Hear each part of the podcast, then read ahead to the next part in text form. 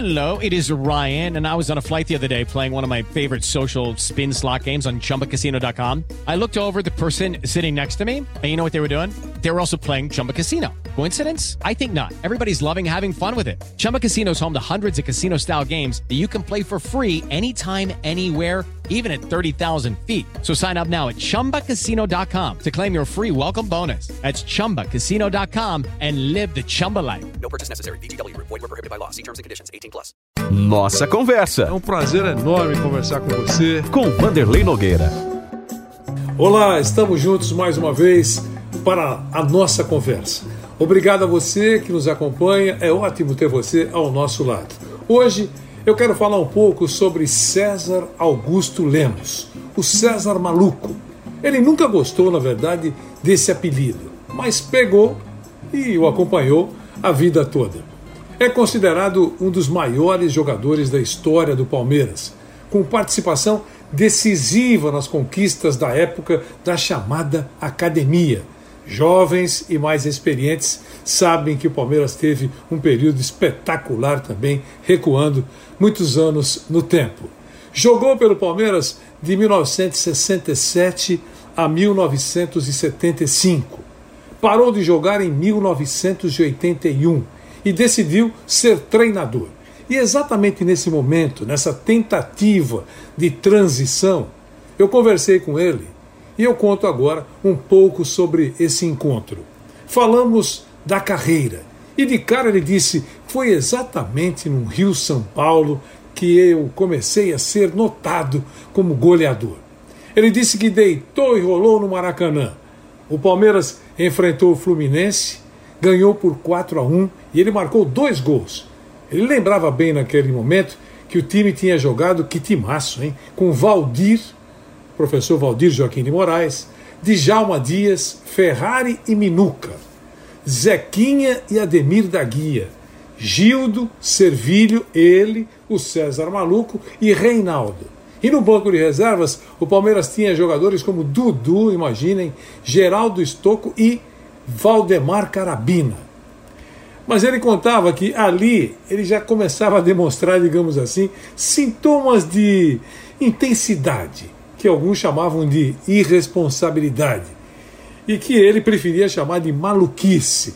Antes de chegar a São Paulo, emprestado ao Palmeiras, o César viajou com o Flamengo, que era é, pelo, o time pelo qual ele jogava, para Mato Grosso.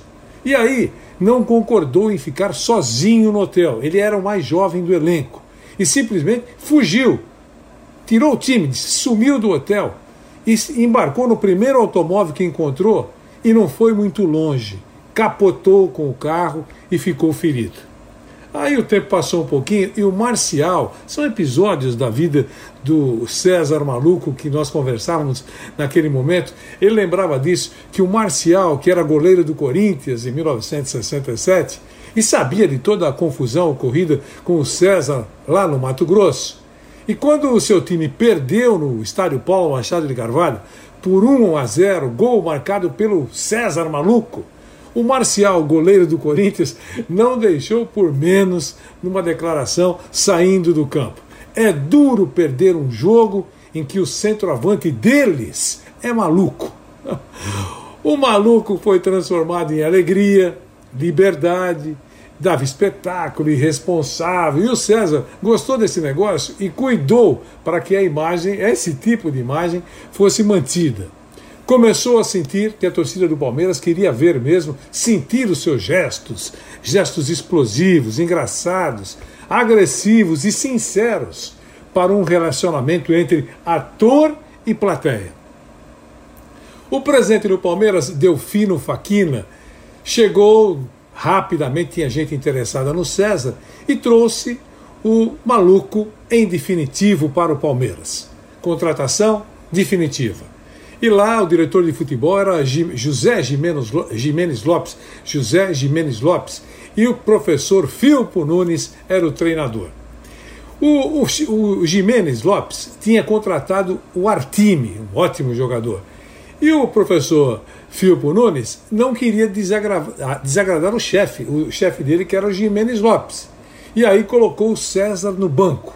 Entretanto, Ele entrava na equipe algumas vezes por imposição do presidente Delfino Faquina, que chegou aí ao vestiário do Palmeiras exigir a escalação dele no time.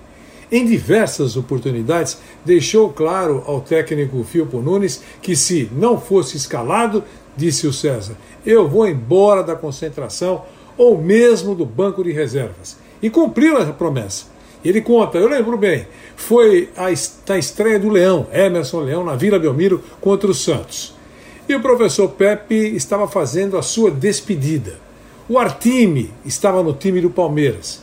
O Palmeiras estava ganhando por 1 a 0 e aos 40 minutos o Jaime, jogador do Palmeiras, sentiu uma contusão.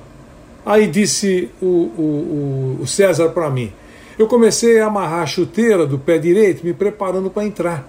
Mas por incrível que pareça, que possa parecer, o Filpo Nunes chamou o Minuca. Ah, fiquei irritado, disse ele. Não com o Minuca, mas sim com o Filpo Nunes. Eu me levantei e fui embora. Claro que deu a maior confusão, né? A briga entre ele e o Filpo Nunes e ele teve que ir embora por empréstimo, foi emprestado, o Palmeiras teve que emprestá-lo, deu uma fumaça para o Botafogo do Rio de Janeiro, que tinha Zagallo, professor Zagallo, como treinador. Aí ele foi convocado, ficou com a seleção brasileira por dois meses, num verdadeiro trabalho preparatório para a Copa de 1970. No Botafogo não deu certo. Mas o sonho do Zagallo, disse o César para mim, era ter em campo um ataque Jairzinho, Gerson, César Maluco, Roberto e Paulo César. Que história, hein? Quando eu voltei ao Palmeiras, disse o, o César, ainda em 1968, o time havia perdido o campeonato. O Filpo Nunes tinha sido mandado embora e o, o, o dirigente José Jimenez Lopes estava com a delegação na Europa, mas na volta entregou o cargo. Aliás, eu quero dizer, disse para mim naquele momento, que eu fui encontrar o time na Itália e joguei contra o Milan e mostrei um grande futebol. Depois disso, ninguém mais discutiu a minha condição de titular no time do Palmeiras. A imagem do César era de um jogador irreverente, audacioso, indisciplinado, mas indiscutivelmente um grande marcador de gols. Em campo ele abraçava os companheiros, brincava, brigava com os árbitros, contestava treinadores, contestava jornalistas. E ele mesmo se autoproclamava como um homem do povo, um goleador do povo. Tinha até torcida uniformizada especial para ele, composta, essa torcida, a maioria por moças, por mulheres. No estádio Paulo Machado de Carvalho, em 1969, ele estava contando, ele marcou um gol lindo.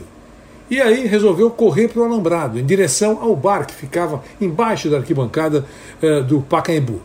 E lá ele observou que estava um amigo dele, que foi abraçado lá na, na, na, arquibancada, foi abraçado por ele e tal, no alambrado, recebeu um beijo na testa. E no dia seguinte foi notícia em todo o Brasil. César abandonou o campo de jogo e foi comemorar o gol com a torcida, com o povo um novo estilo, a marca do maluco querido, esperando alegre e sempre com alguma palhaçada programada, geralmente para agradar o povo. É isso que os jornais diziam horas depois. E ele aproveitava e dizia para mim: olha, nesse momento ninguém está comunicando. Ficou registrada a palavra dos torcedores ao longo da história. E ele tinha lá escrito, bonitinho, aspas. Quando o César está em campo, a gente fica esperando o momento do show. Ele é ótimo. Quando o jogo está ruim, resta ainda a alegria do César. Ele percebeu também que aquele abraço que ele deu no amigo, lá perto do bar, no boteco, embaixo da arquibancada do Pacaembu, em todo o país, foi um comentário muito grande. Naquela época não existia rede social. E aí o que, ele resolveu fazer? Depois de cada gol, abraçar torcedores participar com eles da alegria que cerca o mais importante momento no futebol. A cada gol, a cada jogo, com ou sem vitória, a alegria de César, diziam os comentaristas da época. Diziam que com César o futebol era mais colorido. E aí ele conseguiu apagar até alguns atos considerados irresponsáveis com o sorriso da torcida. Ah, César, a turma relevava aquilo que hoje seria um pouco mais difícil de ser aceito. Mas os seus contatos com o torcedor foram muitos. Jogando contra o São Paulo, o César marcou um gol e correu até atrás do gol e abraçou um operador de rádio. Com ele foram todos os jogadores do Palmeiras. E o operador, o abraçado, desapareceu e o estádio ficou rindo por muitos minutos.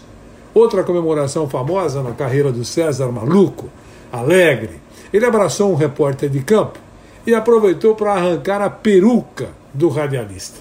Outra vez a torcida riu com ele, o torcedor recebia um gol e levava um brinde, como brinde uma cena engraçada.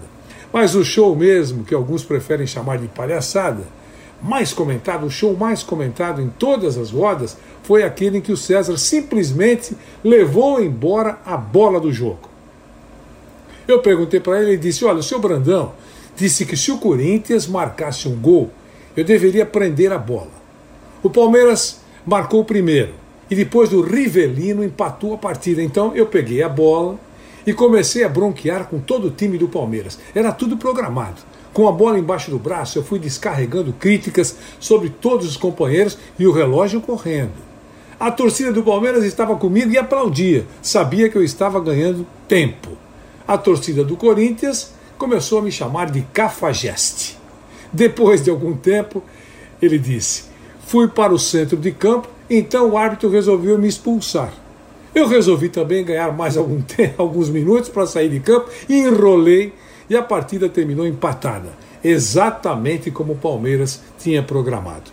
Ele disse que estava naquele momento, já que ele tinha parado, estava tentando ser treinador, estava faltando um César no futebol de hoje, se referindo àquele tempo, 1980, início da década de 80. Ninguém está comunicando. Eu não sei explicar direito, mas o futebol é sério. Mas não pode ser levado tão a sério. Até na seriedade pode ter uma certa descontração. Veja bem, disse ele, marcaram um treino às sete da manhã, desisti. O César foi punido rigorosamente pelo Tribunal de Justiça Desportiva de São Paulo, porque ele agrediu o árbitro Renato de Oliveira Braga, tentando defender um dirigente do Palmeiras que havia sido expulso ele foi suspenso por nove meses. Em seguida, após a Copa do Mundo de 74, foi encontrada uma substância proibida na urina do César. Ele ficou um mês sem, jo sem jogar e depois ficou esclarecido que o César tinha tomado hipofagim, que era um remédio para emagrecer, proibido e tal, mas não foi uma punição rigorosa, tão rigorosa. Aliás, ele reclamou muito. Ele disse que não teve o apoio do presidente do Corinthians, do, do, Palmeiras da época, que era o Nelson Duque, e nem do médico doutor Naércio dos Santos. Aliás, ele disse que foi o Nelson Duque, ele lembrou, foi o seu Nelson que me vendeu para o Corinthians. Eu fiquei um ano no Corinthians, eu joguei dez vezes, discuti com o presidente Matheus e fui embora. Ele ficou depois dois ou três meses no Santos, eh, o técnico era o, o, o grande Zé Duarte, falecido Zé Duarte, foi jogar um pouquinho na Universidade do Chile, voltou para o Fluminense, passou, uh, voltou para o Fluminense, disputou o Tricarioca contra o Vasco da Gama, tentou ganhar dinheiro indo para o futebol grego, mas não deu certo e decidiu parar com o futebol. Ele decidiu parar e gostaria de se transformar num treinador. Ele seria o mesmo, digamos assim, inflamado treinador à margem do campo, mas a coisa não prosperou. Ele estava até esperando propostas, mas não surgiu, digamos, eh, ele me disse na época, nada que o entusiasmasse. Ele foi técnico, para dizer a verdade, por três meses, eh, eh, apenas três meses, no Agroceres, lá do Paraná, mas a coisa não prosperou. Ele queria ser um Rubens Minelli, Brandão, Zagalo. Ele ainda brincou, dizendo: não se surpreendam se o César Maluco um dia estiver dirigindo a seleção, talvez até a seleção de 1986. Como você sabe, a seleção de 86 foi dirigida pelo professor eh, Tele Santana. Enfim, César foi um personagem extremamente interessante, importante, ídolo da torcida do Palmeiras naquele momento que jogou. O seu sonho de treinador não se concretizou. Hoje, o César tem 75 anos. Meus amigos, foi ótimo conversar com você nessa nossa conversa semanal. Um grande abraço, obrigado pelo carinho e até a próxima. Nossa Conversa. Mais uma vez agradeço a sua presença nessa nossa conversa. Com Vanderlei Nogueira.